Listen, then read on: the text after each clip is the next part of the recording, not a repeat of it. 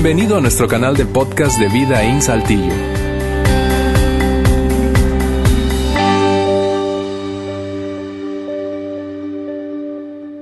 Bien, gracias por acompañarnos hoy aquí en Vida In. Es un honor tenerte eh, este día en medio de esta serie que hemos llamado, tal como lo dice ahí al final de ese video, ayudando a la siguiente generación a ganar, ayudando a la siguiente generación a ganar. Eh, es el segundo de tres domingos, así que es una serie, honestamente, de, ese tipo de series cortas que hacemos aquí. Si no acostumbras a visitarnos o esta es tu primera vez de plano, eh, en principio, gracias por ayudar, eh, o más bien aceptar, ayudar a la siguiente generación, sí, también. A, aceptar la invitación de quien te la extendió. es un honor tenerte con nosotros, créeme, créeme, todo lo que hacemos lo hacemos contigo en mente. Nuestra meta es que hoy te sientas cómodo, cómoda, que, no hayan cosas raras que te hagan incomodarte, que al mismo tiempo recibas algo útil, esa es mi meta en los siguientes minutos, y que al término de esta reunión tú digas, mm, mira, quizá no, no, no, no, estoy de acuerdo con absolutamente todo, no creo absolutamente todo lo que ellos creen, pero, pero me sentí tan cómodo y recibí algo tan útil que desearía regresar. Esa es nuestra meta hoy. Bien, antes de saltar al tema de hoy, eh, quiero sencillamente repasar lo que ocurrió la semana pasada, especialmente si no estuviste aquí. Eh, Juan la semana pasada comenzó a, en principio, a echar una base eh, fundamental de esta serie y es la siguiente.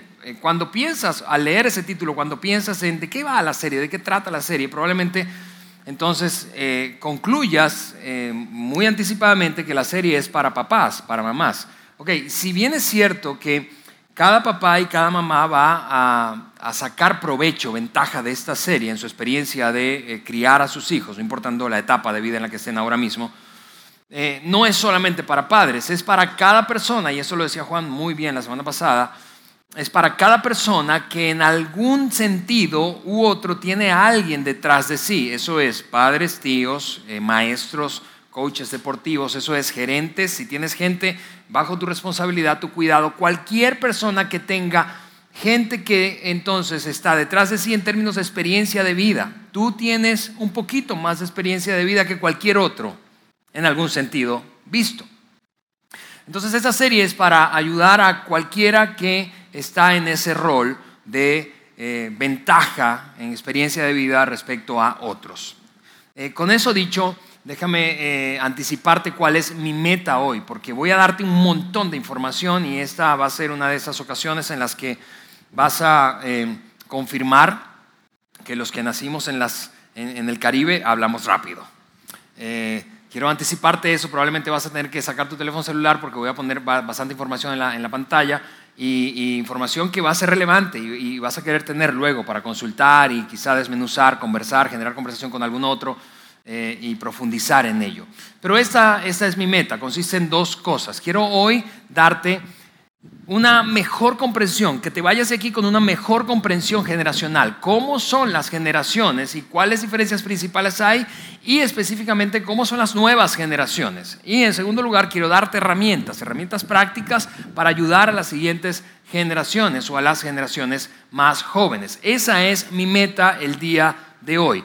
Habiendo dicho eso, déjame saltar y utilizar una ilustración visual que Juan, si estuviste aquí, lo viste la semana pasada, mostró. Y es una tabla generacional que agrupa básicamente las cinco principales generaciones. Y voy a rápidamente explicar cada una de ellas y nos vamos a concentrar en las dos últimas, que son las nuevas o generaciones más jóvenes. Eh, en principio, solo un paréntesis, eh, esta corriente de pensamiento, esta... Eh, idea, teoría de las generaciones eh, es una teoría sociológica. Algunos sociólogos históricamente han intentado agrupar a las diferentes o a las personas de acuerdo al rango de fechas en las que nacieron. Es una corriente, te lo suelto de una vez también, es, es una corriente gringa, pero es una corriente gringa que hoy tiene mucha más relevancia que en el pasado fuera de Estados Unidos. ¿Por qué? Porque a diferencia del pasado, hoy ya no tenemos la limitación geográfica que representaba precisamente el contexto en donde ocurría o nacía una corriente, en este caso sociológica. ¿Qué quiero decir con eso? Que hoy tú puedes enterarte o puedes comunicarte en tiempo real con básicamente cualquier persona en el planeta. Y no hay la limitación geográfica que había para las generaciones pasadas, eso es, nuestros padres o abuelos. Perdón. Y además quiero compartir esto no con la intención de etiquetar a nadie, ni que sirva como una herramienta para etiquetar a alguien. Es decir, no para que terminemos diciendo algo como, jóvenes que están aquí, que veas a tus padres y digas, Ay, baby boomer tenías que ser. No, no, no, no, no para eso. Tampoco es para autojustificarnos. No, tú sabes, es que yo soy millennial.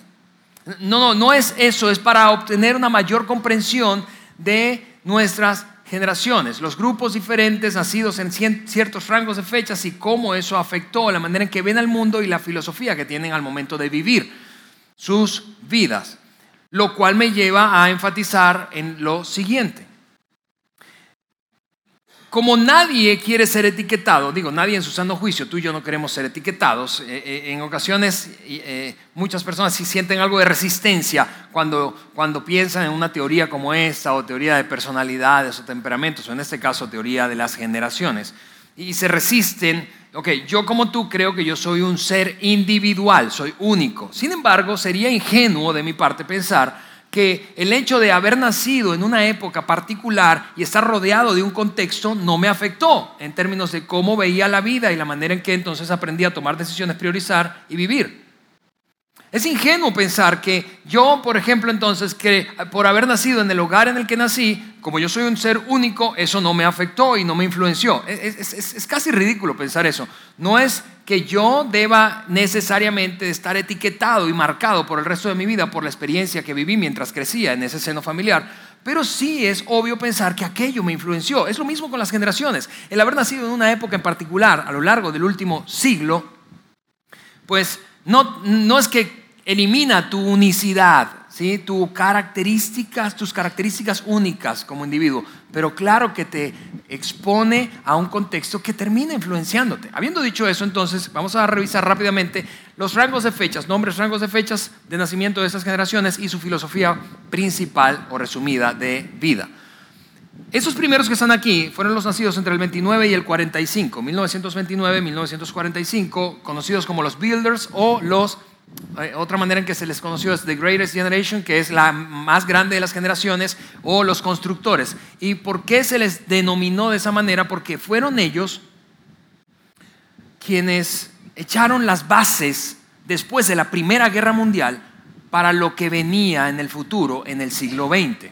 Ahora, déjame hacer un paréntesis solamente, porque si tú has estado, paréntesis de ese tema, si tú has estado asistiendo con nosotros, eh, asistes con frecuencia aquí a Vidaín, lo de hoy es un poco diferente porque típicamente lo que hacemos es tomar un texto bíblico y desmenuzarlo y extraer algunos principios. Hoy va a ser diferente, voy a darte un montón de información generacional y al final voy a mostrarte un texto bíblico que va a desafiarnos a todos, creo, como lo ha hecho conmigo. Habiendo cerrado ese paréntesis, regreso aquí nacidos entonces después de la Primera Guerra Mundial y se les conoció con ese nombre porque precisamente edificaron, echaron los cimientos y bases del mundo del siglo XX que tú y yo conocimos.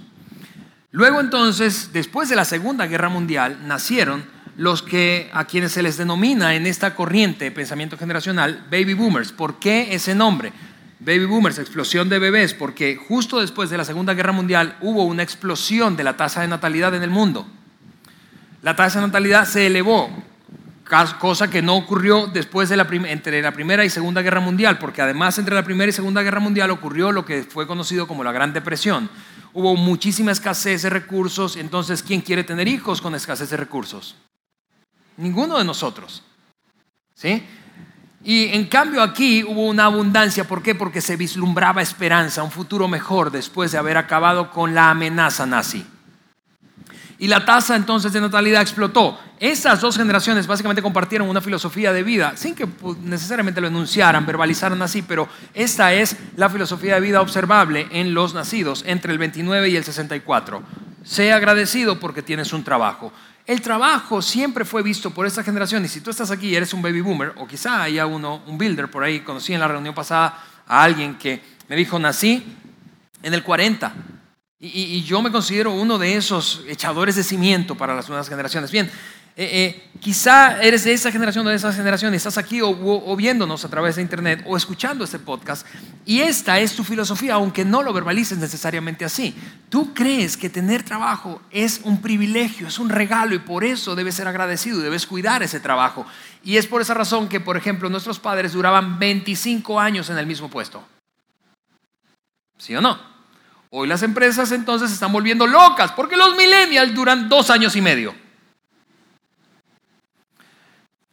Es, es, eso curiosísimo cuando lo contrapones con la realidad actual, especialmente en nuestro país, especialmente en nuestro estado y particularmente en nuestra región. ¿Sabías que en Coahuila, aquí en el norte de México, hay casi, casi pleno empleo? Es decir, solamente hay un 3% es la tasa de desocupación. En otras palabras, de cada 100 personas económicamente activas, solamente 3 no tienen chamba formal. Esto no es España, en otras palabras. En España la tasa de desocupación hasta hace poco era del 25%, uno de cada cuatro no tenía trabajo. Así que con ese contexto, imagina lo chocante que es esta perspectiva respecto a una y otra generación. Los builders y baby boomers piensan y crecieron creyendo, el trabajo es un privilegio, es un regalo, por eso debo ser agradecido y cuidarlo. En cambio, los millennials y la generación Z piensan, el trabajo, el trabajo es un derecho. Yo tengo que tener trabajo. Por eso fue curioso encontrar hace un, tiempo a una amiga que dirige, la, eh, está al frente de la dirección académica de una universidad muy importante en nuestro país. Y ella es baby boomer. Y me contaba en alguna ocasión que, conversábamos, no te imaginas cómo vino a pedirme trabajo un millennial egresado de, nuestra universidad, Alejandro.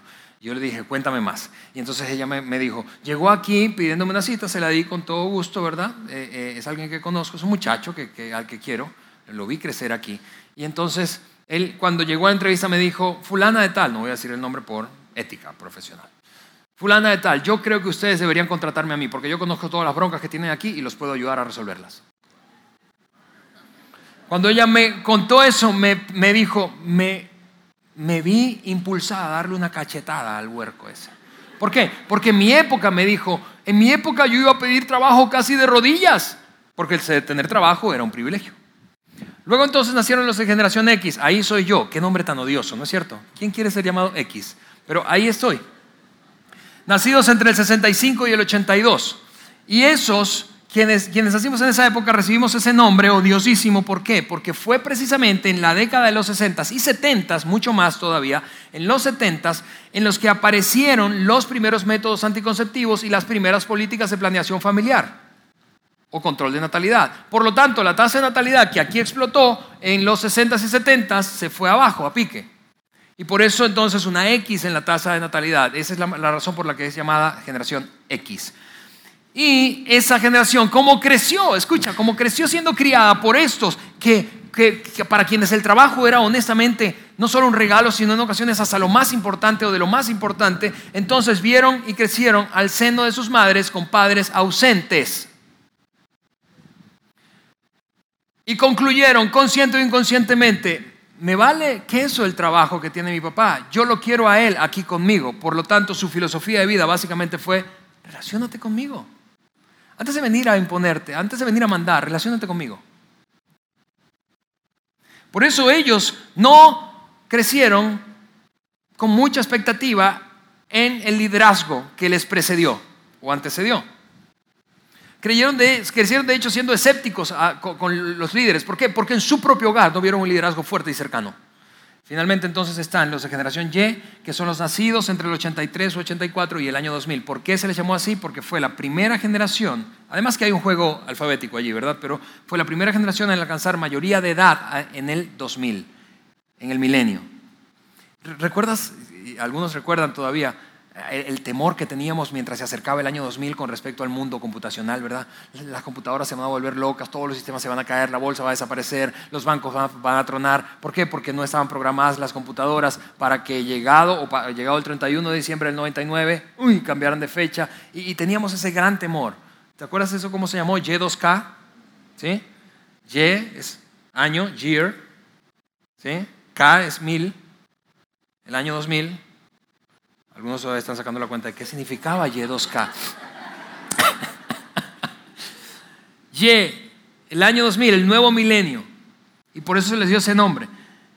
Y ellos crecieron creyendo que la vida era como una especie de cafetería. Es decir, hay tantas opciones, es como un buffet. Puedo escoger lo que quiera y por qué me debería comprometer con una sola cosa si hay tantas. Porque con una sola religión si hay tantas? Hay un auge de sincretismo religioso, especialmente entre millennials.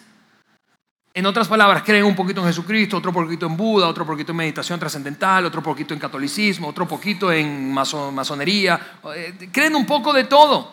¿Por qué? Porque si hay tantas opciones, ¿por qué tendría que comprometerme con una? Si hay tantas opciones, ¿por qué? ¿Por qué tendría que comprometerme con una? Escojo lo que quiera. Si hay tanto trabajo, ¿por qué tendría que quedarme en uno? ¿Sí? Y por último está la generación Z, esa generación, juego orden alfabético, pero también conocida como la generación, si este nombre era odioso, escúchame, Zetas que están aquí, eso es peor. Generación zombie. ¿Por qué? Porque se dice que son capaces de interactuar hasta con cinco pantallas simultáneamente. Si tú te creías millennial o generación X multitasking, tienes que ver a esa generación. Cinco pantallas literalmente. Número uno, mira esto. Reloj inteligente. Número dos, teléfono inteligente. Número tres, tableta. Número cuatro, laptop. Número cinco, TV viendo Netflix. Todo lo tienen ahí alrededor en el mueble. Por eso cuando tu papá, X o baby boomer, entras y ves a un adolescente con cinco dispositivos, tú estás pensando, ¿qué te pasa? Cinco eh, pantallas simultáneamente. Y la cosa con esta generación es, eso, son nativos tecnológicos. Mientras que para las generaciones anteriores la tecnología fue una herramienta, o ha sido una herramienta para esta generación, más bien ha sido un apéndice. Es decir, como están pegados al cuerpo, pues no, no, no, no, no, no, no, no conciben la vida sin un dispositivo inteligente y sin conectividad. Vamos, piensa apenas hace un par de meses en la campaña por la carrera presidencial. ¿Sí? Cada candidato básicamente ofreció internet, conectividad gratuita en cada rincón del país, porque se ha llegado a interpretar que la conectividad es un derecho humano universal. Papás, estrategia, por cierto, para disciplinar a tus hijos adolescentes. Recuérdales que el Internet no es un derecho universal en tu casa. Tú puedes cortar el Internet. ¿Sí? Y la, filosofía de vida en, ocasiones es, casi cruzar los dedos y pensar, hoy ojalá me vaya bien. Porque hay tanto, tanta competitividad, hay tanto estrés en esa, en esa generación. Escucha, no en vano, no en vano, las tasas de depresión y los, los diagnósticos de síndrome de, de déficit de atención y, y trastorno de atención, ¿verdad? Son más elevados que en toda la historia entre los nacidos en esta fecha. No en vano nuestra ciudad tiene una de las tasas más altas de suicidio juvenil de nuestro país. 67 suicidios van hasta el día jueves de la semana pasada. Hay, una fuerte depresión. ¿Por qué? Porque hay demasiado estrés, estrés sobre sus vidas, una expectativa demasiado alta respecto a tener éxito. Y entonces están cruzando los dedos deseando que les vaya bien, pero honestamente tienen, tienen muchísimo estrés y están muy temerosos y ansiosos. Ok, hoy vamos a concentrarnos a hablar un poco más de cómo es este conjunto, este par de generaciones en lo que, en un intento de agruparlas, un autor que es amigo nuestro, un experto en, este tema generacional llamado Tim Elmore, dice o denomina la generación IY, generación IY. Es la combinación de generación Y y generación Z. Ahora, ¿cómo es esa generación? En algún sentido podríamos decir que esas dos generaciones son una generación, unas generaciones de por primera vez. Por primera vez esas generaciones no necesitan adultos para obtener información. Ups.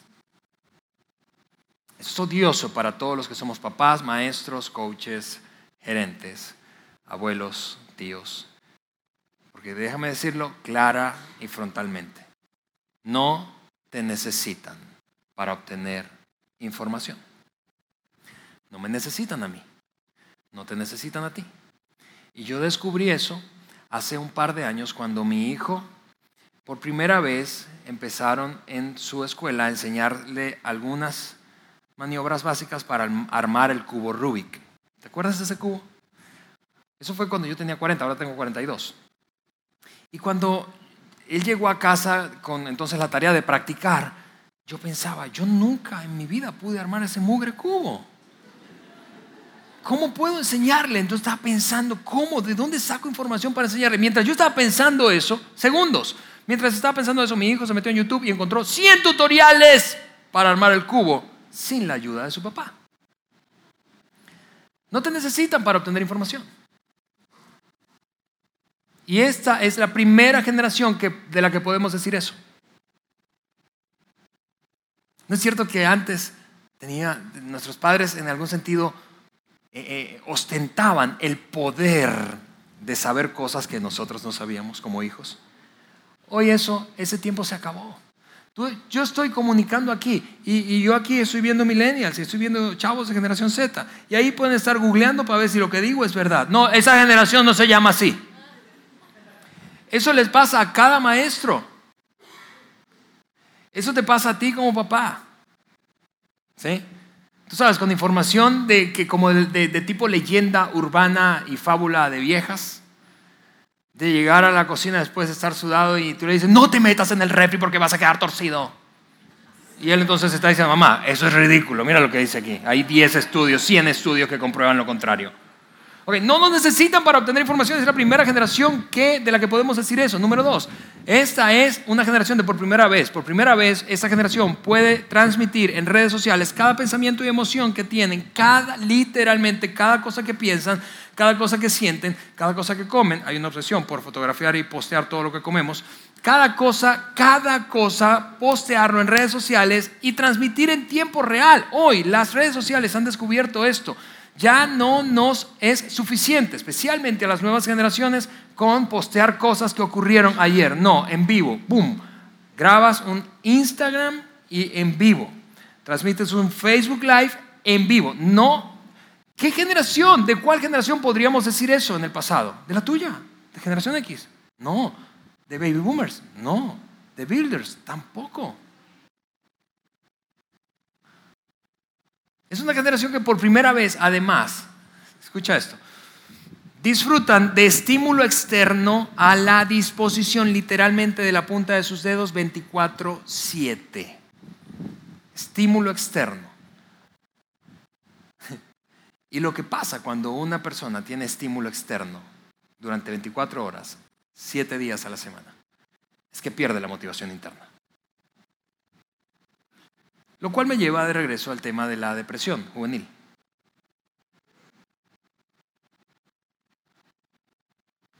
no podemos decir eso de ninguna generación del pasado. Esto es primera vez que está ocurriendo a una generación.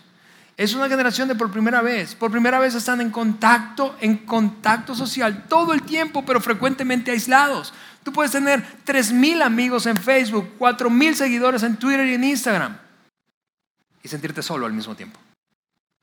¿No es cierto? En el pasado eso era ridículo pensarlo. ¿Cómo poder pensar que podías interactuar con 3.000 personas, con 1.000 personas, con 500 personas en el momento que quisieras y al mismo tiempo podías sentirte solo? Es una generación que por primera vez está experimentando eso. Y, y si lo piensas bien, regresando a esa primera vez que cuando decía el número uno, primera vez que, que una generación no necesita adultos para obtener información. Entonces viene la pregunta lógica, entonces ¿para qué nos necesitan? ¿Para qué te necesitan a ti, papá? ¿Para qué te necesitan a ti, mamá? ¿Para qué a ti, abuelo, abuela, tío, tía, maestro, coach, deportivo, gerente de una división? ¿Para qué te necesitan? ¿Para qué me necesitan a mí? Si no me necesitan para obtener información, sí me necesitan para interpretar esa información. Porque la interpretación, escúchame, solo viene con la experiencia. La interpretación solo viene con la experiencia. Después de todo, no somos tan inútiles. Aquí los que nos sentimos un poco viejos decimos, ay, sí me necesitan. Te necesitan para brindarles interpretación, para ayudarles a conectar un punto con otro, para ayudarles a anticipar lo que eso puede generar en base a tu experiencia de vida. Ahora, habiendo dicho eso, déjame eh, repasar el contexto, no ahora características de esa generación, sino el contexto en el que están creciendo. Por cierto, es un mundo en el que tú, que, que tú y yo, generación X, baby boomers y builders, creamos. El contexto de hoy es un mundo creado por las generaciones pasadas. En nuestro afán de progreso, que estuvo perfectamente bien, pero en ocasiones yo he notado, escúchame, este, este tema lo he compartido en un montón de escuelas públicas y privadas, universidades de esta ciudad, de este estado y de otros estados de la República. Y lo que veo con demasiada frecuencia es gente de las generaciones pasadas, X, Baby Boomer, y, builders, y más X y baby boomers, quejándose y apuntando, señalando a las nuevas generaciones, millennial y generación Z, pensando y, etiquetándoles con un montón de características negativas o desde su punto de vista negativas, pero se nos olvida que el mundo en el que están creciendo, que por cierto los ha influenciado para ser lo que son, lo creamos nosotros. Aquí es cuando llegó el momento de asumir responsabilidad. Y entonces preguntarnos cómo, después de haber creado todo este contexto, los ayudamos para ganar. Mira cuál es el contexto del que hablo. Ellos, este es el contexto. El mundo en el que están creciendo y desarrollándose tiene ciertas características. Por lo tanto, han asumido algunas, algunas creencias, han tenido algunas suposiciones, pero mira, voy a repasar algunas. No, no, no, no tenemos tiempo para todas, pero rápidamente algunas. Su mundo está lleno de velocidad, por lo tanto tienden a asumir que lento es malo. ¿Has visto eso? A un niño estresado porque una página web no le abre en cinco segundos. ¿Te, te has descubierto a ti estresado en una fila? Que si regresas hace 10 o 15 años, no te estresaba tanto. Porque el mundo en el que están creciendo está lleno de velocidad, por lo cual, lento, lento, una persona que no haga las cosas rápido, un proceso que no funcione rápido, un servicio que no se brinde rápido, parece malo. Su mundo no solamente está lleno de velocidad, su mundo está lleno de conveniencia. Todo parece ser tan conveniente, tan fácil de obtener. Vamos, piensa conmigo cuando tú querías un regalo, por ejemplo, eh, de cumpleaños o de Navidad, y veías un, comercial en la tele o escuchabas algo en la radio, o un amigo tenía un, nuevo juguete o juego de mesa. Y, entonces diseñabas una estrategia para convencer a tus padres que te lo compraran. Y entonces, si vivías en una gran ciudad, entonces podías conseguirlo rápido, porque en las grandes ciudades llegaba rápido la cosa. Pero hay de ti si vivías en una ciudad mediana o pequeña o en un pueblo. A ver si tenías suerte de algún día algún día un primo que viviera en la gran capital te mandara la cosa vieja, torcida y rota. Hoy un chavo, un niño, mis hijos de 18 años, no de 18, de 10, Andrés y 8 años, Isabela, ven cualquier juguete, videojuego, juego de mesa, y pueden tomar mi teléfono y meterse en una tienda virtual, hacer el pedido con mi tarjeta que tengo afiliada allí, y al día siguiente tener el mugre juguete.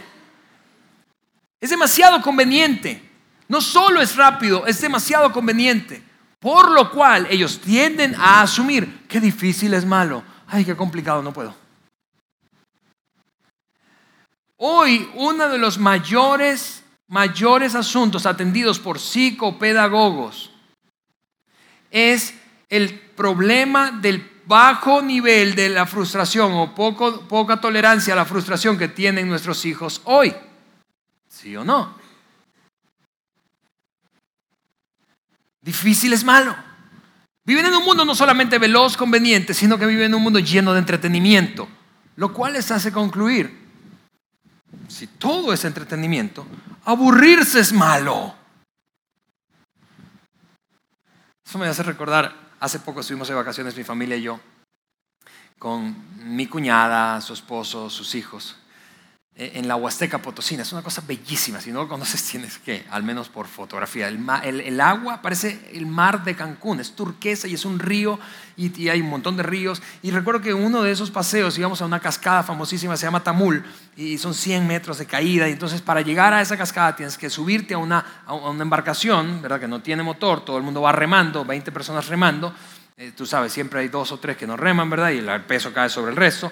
Pero ahí estábamos y, mientras remamos una hora y media para llegar a la fulana cascada, ¿verdad? Y era esa aventura, solíamos, tú y yo, solíamos asombrarnos con cosas como esa, con la naturaleza, con guardar silencio, con ver a 50 mil aves intentar entrar al sótano de las golondrinas allí en San Luis. Era, eso solía sorprendernos. Pero mientras estamos remando, esto es lo que nos pasó. Mi sobrino, de cuatro años de edad, tres y medio, cuatro años de edad, Eventualmente, luego de, Es bellísimo, escúchame, es indescriptible la belleza de ese lugar.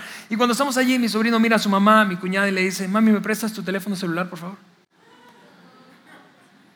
Se volvió un chiste porque yo le decía a mi concuño, al papá de mi sobrino, yo le decía, ¿cómo? Te está pidiendo el teléfono para meterse a jugar un juego de un niño que va en una, en una embarcación remando. Era, era como el colmo del colmo del colmo. El dicho de muchos niños al llegar, escúchame, a fiestas infantiles, a fiestas infantiles que están pensadas para ellos, cinco minutos después de llegar a la fiesta, miran a la mamá y le dicen, mamá, qué aburrido, préstame tu teléfono o tu tablet. Piensan que como hay tanto que hacer, tanto entretenimiento, aburrirse está mal. No solamente viven en un mundo de velocidad, de conveniencia, de entretenimiento, viven en un mundo lleno de protección. Escúchame, por lo cual tienden a asumir que arriesgarse está mal. Y eso es paradójico, porque, vamos, es esta la generación de nuestros hijos la, la que está creciendo sin, mira esto, sin el latón oxidado del resbaladero que teníamos que esquivar brincando cuando llegábamos abajo. Por nuestra obsesión, ya los parques no huelen a óxido, ese olor divino que te quedabas impregnado. Hoy todo es de plástico de plástico, la obsesión por los car seat. ¿Cuántas veces tú usaste un car seat cuando ibas de paseo con tus papás en el carro? Brincabas de un lugar a otro, de la maletera. Pero estamos, y yo, yo entiendo, vivimos en un mundo mucho más peligroso, eh, estamos obsesionados con la seguridad. A veces eh, extremadamente obsesionados.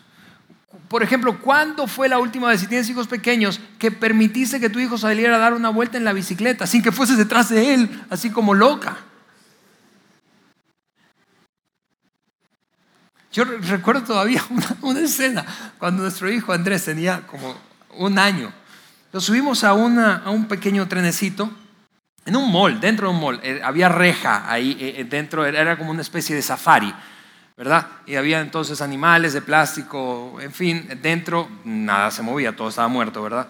Y, se sube en el trenecito y tiene cinturón, o sea, no hay manera en que pase algo allí. Y yo recuerdo todavía esa escena, mi esposa Eliana, cuando arranca ese tren, empieza a correr como loca, de, por, bordeando toda la reja persiguiendo, a ver, obsesionada porque le iba a pasar algo. Entonces hay demasiada protección y tienden ellos a asumir que arriesgarse o arriesgado es malo. Y es paradójico que te decía, porque crecen en un mundo así, pero cuando llegan a la universidad, la mayoría de las universidades de hoy están apostando por una competencia estratégica que se llama emprendedurismo. Entonces, los protegemos toda la vida, no les permitimos arriesgarse, hay una sobreprotección y sobrecuidado, pero cuando llegan a la universidad les dicen, vamos, emprende un negocio propio. ¿Cómo con qué? No solamente están eh, viven en un mundo lleno de protección, sino que viven en un mundo lleno de privilegios. Esa sensación de que tengo derecho a. Por lo cual tienden a asumir que esforzarse está mal. Y, es, es, es, fascinante, honestamente, cuando lo piensas bien, el mundo en el que están viviendo nuestros hijos y las generaciones más jóvenes. Es fascinante. Es un mundo que construimos nosotros. Generación X, baby boomers, builders. Una cosa o algunos datos más de esta dinámica eh, eh, del mundo en el que les tocó vivir y la relación inversa que hay entre algunas cosas. Es una relación inversa, es paradójico, como te decía hace un momento. Voy a repasar rápidamente algunas ideas muy, muy, muy paradójicas. Por ejemplo, conforme la tecnología aumenta, no tengo nada en contra de la tecnología, amo la tecnología, esta iglesia está repleta de tecnología, conforme la tecnología aumenta, la empatía disminuye.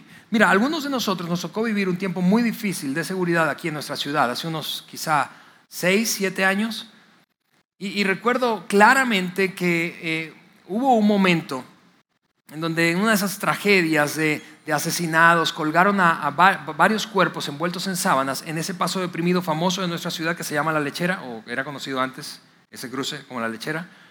Eh, y colgaron varios cuerpos ahí envueltos en sábanas. Un periodista le tomó una fotografía y luego ganó un premio al periodismo gráfico precisamente por esa fotografía. Y todos estamos escandalizados de que eso hubiese ocurrido en nuestra ciudad y fue una cosa de verdad asombrosa, triste, eh, eh, por tres días. Porque tres días después salió una cosa peor.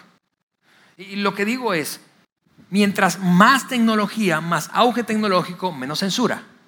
Porque la información cada vez está menos censurada lo cual nos lleva a perder la capacidad de asombro. Por lo tanto, somos menos empáticos.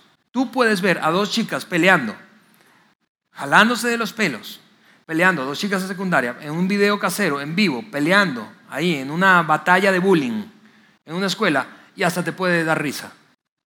¿Por qué? Lo que antes nos escandalizaba, hoy no nos sorprende, perdimos la empatía. Y eso es cierto no solamente para las nuevas generaciones, es cierto para ti y para mí.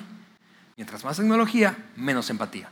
Número dos, conforme, eso es relación inversa, conforme las opciones incrementan el compromiso a largo plazo, aminora. ¿Por qué tendría, vuelvo a decir, que comprometerme con algo a largo plazo si hay tantas opciones? No en vano, hace cuatro o cinco años, cuando en, esta, en, esta, en este estado se aprobó la ley de divorcio express, cuya normatividad permite que alguien, una pareja se divorcie sin tener la necesidad de ir a un juicio y demostrar causales de divorcio, o eso sencillamente uno de los dos cónyuges manifiesta su deseo de divorciarse, va ante un juzgado y unas tres semanas después, máximo 15 días después, le llega una notificación a su ex cónyuge porque ya está divorciado.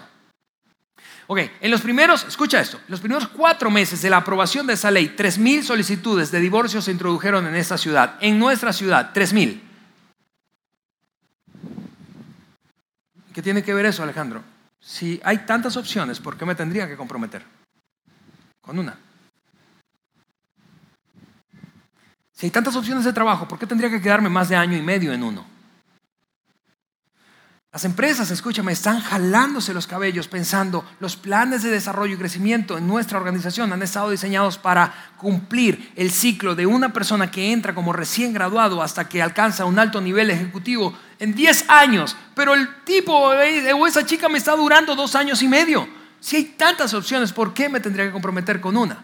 Número tres, conforme la vida se acelera, la paciencia y la disciplina personal retroceden. Todo es rápido, ¿por qué tengo que ser paciente? ¿Por qué tengo que ser disciplinado?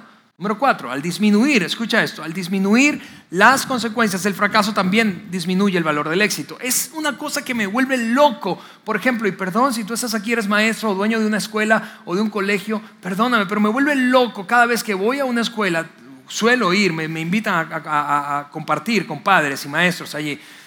Me vuelve loco ver una actividad deportiva y le dan medalla a todo el mundo al que gana, al que pierde, al primero, al segundo lugar, al décimo lugar. Y yo digo, ¿dónde está el, el, valor del éxito? Porque tenemos como un terror a que se sientan mal, que no pueden sentirse mal, que no experimenten que perdieron. Pregunto, si no ayudamos a que nuestros, a la siguiente generación a experimentar que hay consecuencias de perder y en el fracaso, ¿cómo podrían valorar el éxito? Si todo el mundo gana todo el tiempo. Pero no es cierto que cuando llega uno a la adultez se da cuenta que el mundo no funciona así. Porque, vamos, a ti no te dan una medalla todos los días que llegas al trabajo. ¡Ay, llegaste! Gloria a Dios. Bueno, algunas empresas han empezado a dar, increíblemente, increíblemente, han empezado a dar bonos, escucha esto, por asistencia. Oye, qué bueno que viniste a trabajar, de verdad, estamos agradecidos con que hayas venido a trabajar. Número 5, al escalar las conexiones virtuales, la inteligencia emocional declina. Lo que me lleva a revisar, pues rápidamente, ese, esa, esas necesidades principales, porque podríamos quejarnos, quejarnos, quejarnos de las nuevas generaciones, te repito, pero hablando de la oportunidad que tú y yo tenemos de asumir responsabilidad y entregar, equipar a la siguiente generación para ganar, para enfrentar la vida adulta con éxito en vez de quejarnos, asumir esa responsabilidad, esto me lleva, esta declaración me lleva a revisar sus principales necesidades. ¿Qué es lo que necesitan las nuevas generaciones? Cuatro cosas. Número uno, inteligencia emocional. Inteligencia emocional. Pueden tener una conversación con básicamente cualquier persona en cualquier rincón del mundo, pero no cara a cara. No, pueden no saben tener una conversación difícil, no saben manejar la frustración, no saben manejar una reprimenda. El descubrimiento de fortalezas, si estamos constantemente alabando excesivamente, excesivamente a nuestros hijos y a las nuevas generaciones, entonces no tienen claridad realmente de cuáles son sus fortalezas. Por eso cuando llegan a la adultez y descubren que hay otras personas mejores que ellos y ellos crecieron creyendo de sus padres que eran los mejores, tú eres el mejor hijo, puedes conquistar hasta el infinito y más allá.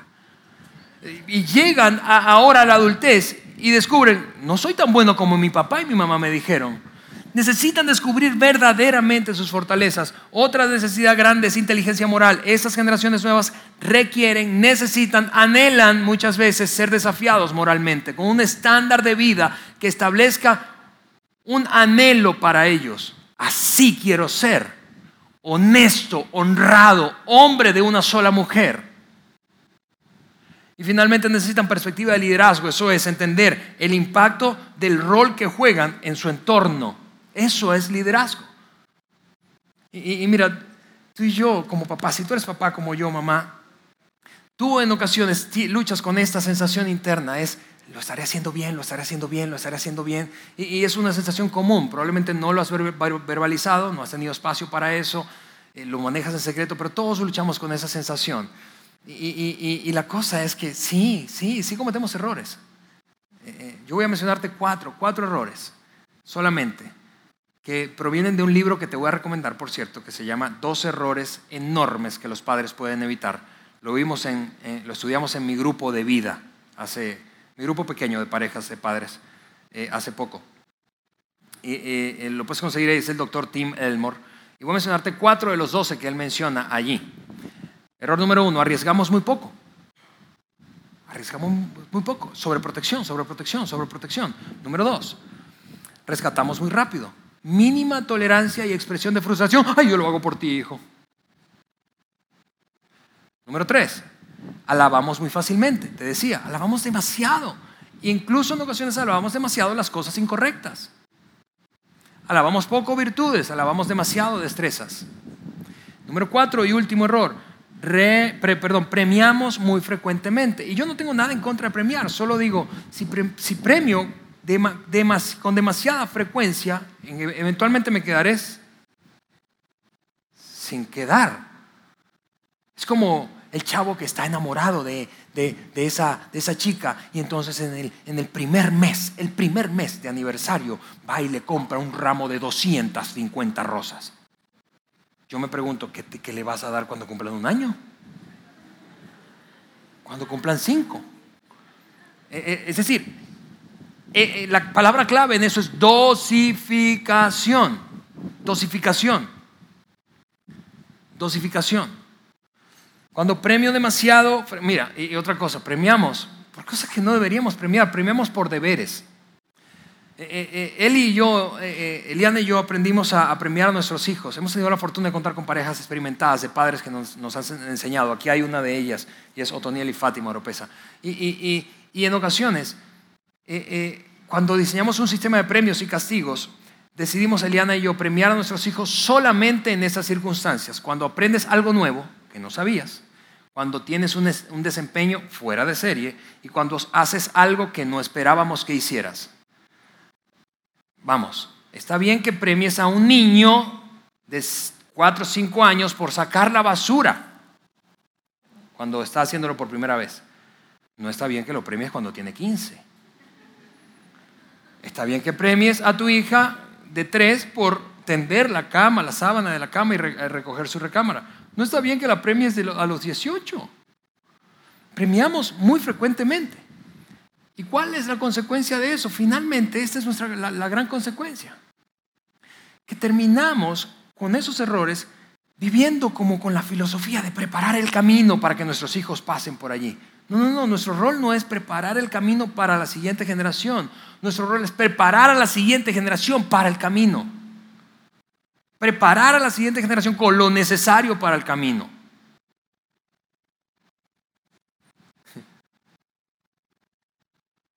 Manera práctica de llevarte herramientas y ponerlas en ejecución en tu rol de ayudar a la siguiente generación a ganar. Tres ideas solamente. Número uno, no pienses tanto en controlar, piensa en conectar. Recuerda, controlar, controlar, controlar. No, no, piensa en establecer una relación de conexión. Si pasa esto, eso es lo que ocurre. ¿Sí? Número dos, no pienses tanto en reglas, piensa en ecuaciones. Una regla es, es blanco o es negro, está bien o está mal. Una ecuación, si recuerdas en final de la primaria, son varios elementos, suma, resta, multiplicación, división, ¿verdad? Que si mueves uno altera el resultado. Ayuda a la siguiente generación a moverse a través de ecuaciones. ¿Está bien o está mal esto si hago esto? Bueno, hablemos de eso. ¿Qué piensas? ¿Qué piensas? ¿Qué resultado puede, puede dar si mueves esto para allá, si tomas esa decisión, si asumes esa actitud o este comportamiento?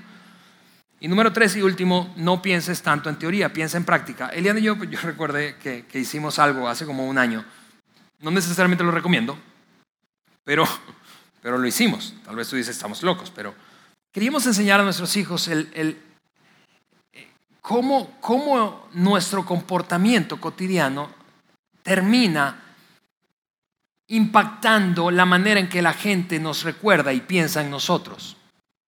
Eso es lo que queríamos enseñarles. Así que eh, eh, pensamos, ¿qué hacemos? ¿Qué hacemos? ¿Qué hacemos? Y entonces eh, pusimos en práctica esta idea. Los llevamos un día al cementerio, al panteón de nuestra ciudad. Y ellos ni, sabían qué onda. Y empezamos a recorrer, a caminar y ver, leíamos los epitafios, la fecha de nacimiento y de muerte de cada uno, por, una de las calles, por la otra. Y luego de un rato de recorrerlo, fue divertido, ¿verdad? Mi hija es mucho más espontánea, tenía unas locuras ahí. Eh, eh, habían eh, en ocasiones fosas abiertas ahí, como medio que se quería aventar, en fin. Eh, y, llegó un punto en, el que nos detuvimos y entonces tuvimos esa conversación. Le dijimos, ¿cómo quisieran ser recordados ustedes? Ahora tú puedes pensar, Alejandro, eso es psicología del terror. ya, ya estás pensando en la muerte de tus hijos. Ok, yo, y por eso te decía, quizá no, no te lo recomiende, pero eso es lo que yo sé. Jamás olvidarán esa visita al cementerio. Jamás. Porque eso fue mejor que echarme un rollo, ¿verdad? Teórico. De mira porque es importante portarse bien, porque luego otros entonces van a pensar en ti, cuando piensen en ti no van a quererte tener cerca y cuando te recuerden van a decir que fastidio. No, no, no, ven acá. Mira cómo esto es lo que decían sus familiares de él. Piensa en práctica. Ahora, te decía, Quiero leer un versículo para terminar esta, esta reunión y, así orar. Un versículo que honestamente a mí me ha impactado y me desafía. Eh, el momento en el que eso se escribió fue un, un, pedacito de la historia de la monarquía judía, cuando el segundo gran rey de Israel, que se convirtió en el más relevante de toda la historia judía, llamado David, recién ascendía al trono después de que su antecesor, Saúl, y su hijo Jonatán murieran en batalla. Y entonces un cronista se dedicó a escribir, a poner entonces, a documentar todo lo que ocurrió alrededor de ese pase de, eh, autoridad y de poder. Había mucha convulsión en el país en ese momento. ¿Quién se adhería al nuevo rey? ¿Quién se quedaba ahí esperando? ¿Quién se, oponía? Y, en medio de toda esa convulsión, uno y otro grupo empezaron a sumarse eh, al movimiento de David y a mostrar su lealtad. Y el cronista documentó quiénes eran esos, de qué, de qué tribu provenían, o de qué clan, o de qué tribu provenían, qué cualidades tenían. Y llegado un punto, entonces el cronista describe a este pequeño grupo de una tribu llamada Isaacar, uno de los doce, una de las doce tribus judías. Y esta fue la cualidad que el cronista planteó que esa gente tenía, eran unos 200 hombres. Mira lo que dijo en el primer libro de Crónicas de los Reyes Judíos, capítulo 12, versículo 32. De la tribu de Isaacar, quienes se unieron? Gente experta en conocer los tiempos para saber lo que debía hacer Israel. Lo cual me lleva al propósito original de esa serie y al enorme sentido de responsabilidad que tenemos nosotros quienes estamos delante de las nuevas generaciones, abriendo camino y en algún sentido preparándolos. Tú y yo necesitamos crecer en nuestra comprensión de los tiempos, volvernos expertos, cómo es la gente de hoy, cómo es el mundo de hoy, cuáles son los riesgos, cuáles son los desafíos. Pero nada de eso importa si no nos importan las nuevas generaciones. Nada de eso importa, nada de eso tiene sentido, nada de eso importa si no te importan tus estudiantes, nada de eso importa si no te importan tus hijos, tus nietos, tus sobrinos, tus alumnos, nada de eso importa. Pero claro que importa, claro que te importa a ti, a mí, yo lo sé, te importa muchísimo. Y como nos importa, necesitamos crecer en esto, en nuestra comprensión de cómo es el mundo de hoy. Y con eso dicho, yo quiero orar para despedir esta reunión y sencillamente pedirle a Dios que nos ayude a ser como esa gente de Isaacar, gente que entiende el tiempo, la época, el lugar y la gente con la que le tocó vivir.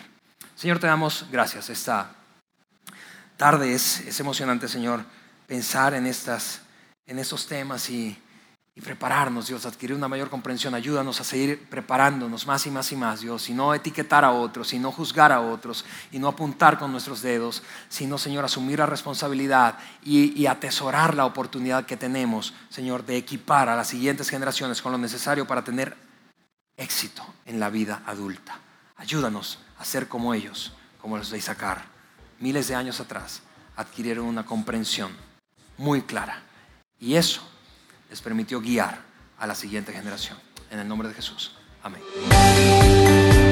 Gracias por haber escuchado este podcast de Vida en Saltillo. Si deseas escuchar estos mensajes en vivo, te invitamos a que nos acompañes todos los domingos a nuestro auditorio.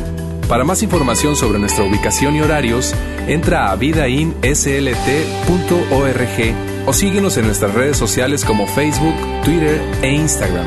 Nos vemos la próxima semana.